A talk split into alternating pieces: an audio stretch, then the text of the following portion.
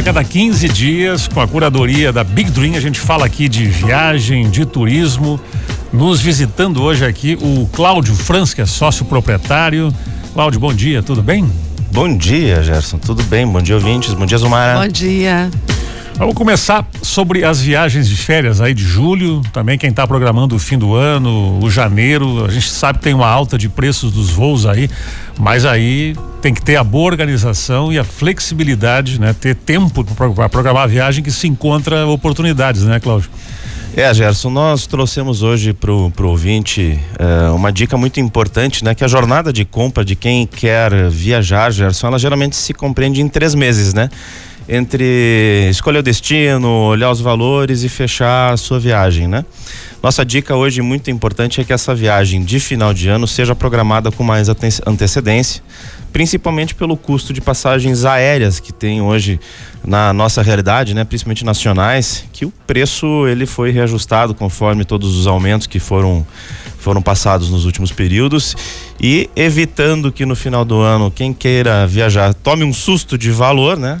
É importante essa programação com mais antecedência. Fazer uma jornada de compra significa antecipar esse planejamento né, e comprar agora com um, um, valor ainda atrativo as suas férias de final de ano. A gente falava aí na questão da malha aérea no continente que não voltou à normalidade, mas não é só isso, é o custo mesmo, né? É o custo que compõe a passagem, né?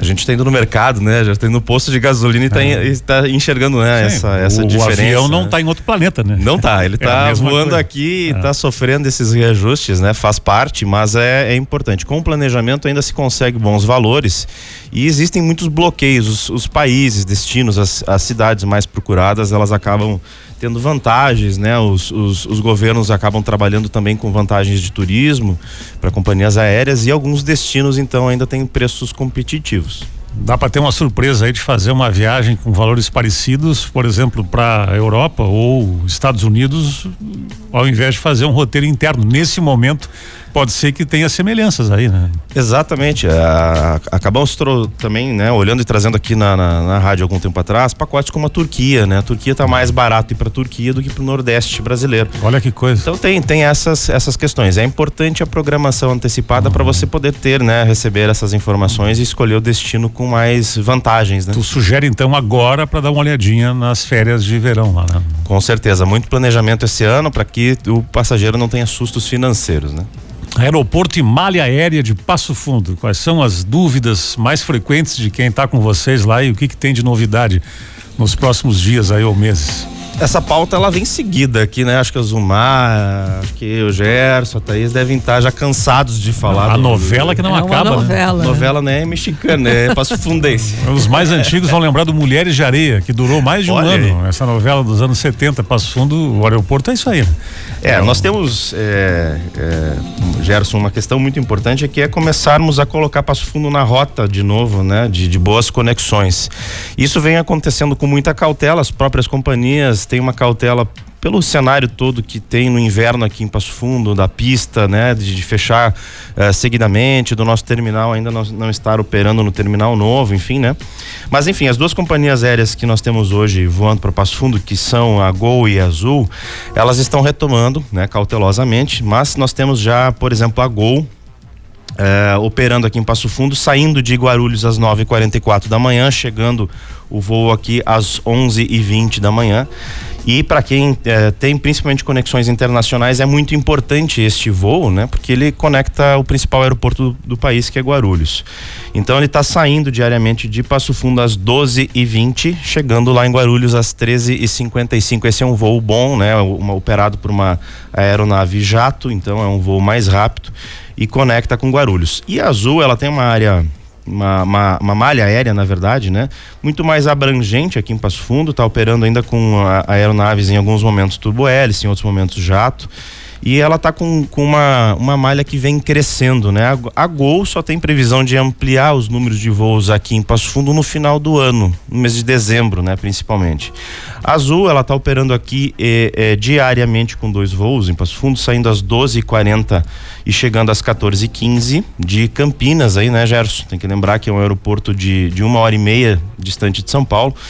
A cidade de Passo Fundo também tem uma conexão que sai de Campinas às 15 horas e chega às 16 e 25 e aí a partir de do mês 8 e 9, essa malha ela vai se ampliar, né, para mais voos, chegando lá no mês de setembro com quatro voos diários da Azul, que daí também tem uma importância muito grande porque o aeroporto de Campinas, principalmente para negócios, né, é um aeroporto muito usado com uma capilaridade muito grande para voos regionais e conecta o Brasil inteiro. Então, lá em setembro nós teremos saída de Campinas às 7h55, chegando aqui às 9h25 da manhã, então um voo muito bom para negócios. Temos uma saída também às 12h40 de Campinas e no final da tarde, às 17h40, sai de Campinas e chega aqui em Passo Fundo às 19h10. Então, quem é empresário, quem é vendedor, quem é né, mundo de negócios que usa muito avião, Uh, a partir do mês de setembro são boas as notícias porque nós teremos esses voos que são de início de manhã e final de tarde, conectando Passo Fundo com a, a principal cap capital aí do nosso, do nosso país. A demanda, não é? Os voos estão lotados, você tem essa informação? O que nós percebemos, Maras, que sim, há muita demanda, os voos, a grande maioria vem lotado e se não vem lotado, vem com uma capacidade de 80%, 85% da aeronave. O que significa, né, agora menos voos, né? O que significa que tem espaço e pelo que a própria Azul está vendo aqui já, né? Uh, retomando então aí vários voos por dia, né? Isso significa que Passo Fundo é uma realmente um, um aeroporto importante para nossa região aqui de, de todo o norte gaúcho. Sem previsão de Porto Alegre ainda? Não se fala nada? Sem previsão ainda de Porto Alegre. A gente vai ter que exercer uma. Uh, unirmos forças na política, né? E unirmos for, forças aí com, com as entidades para conseguirmos articular esse, esse voo. Porto Alegre tem uma boa notícia que a gente já falou aqui em outro momento também, né, Gerson?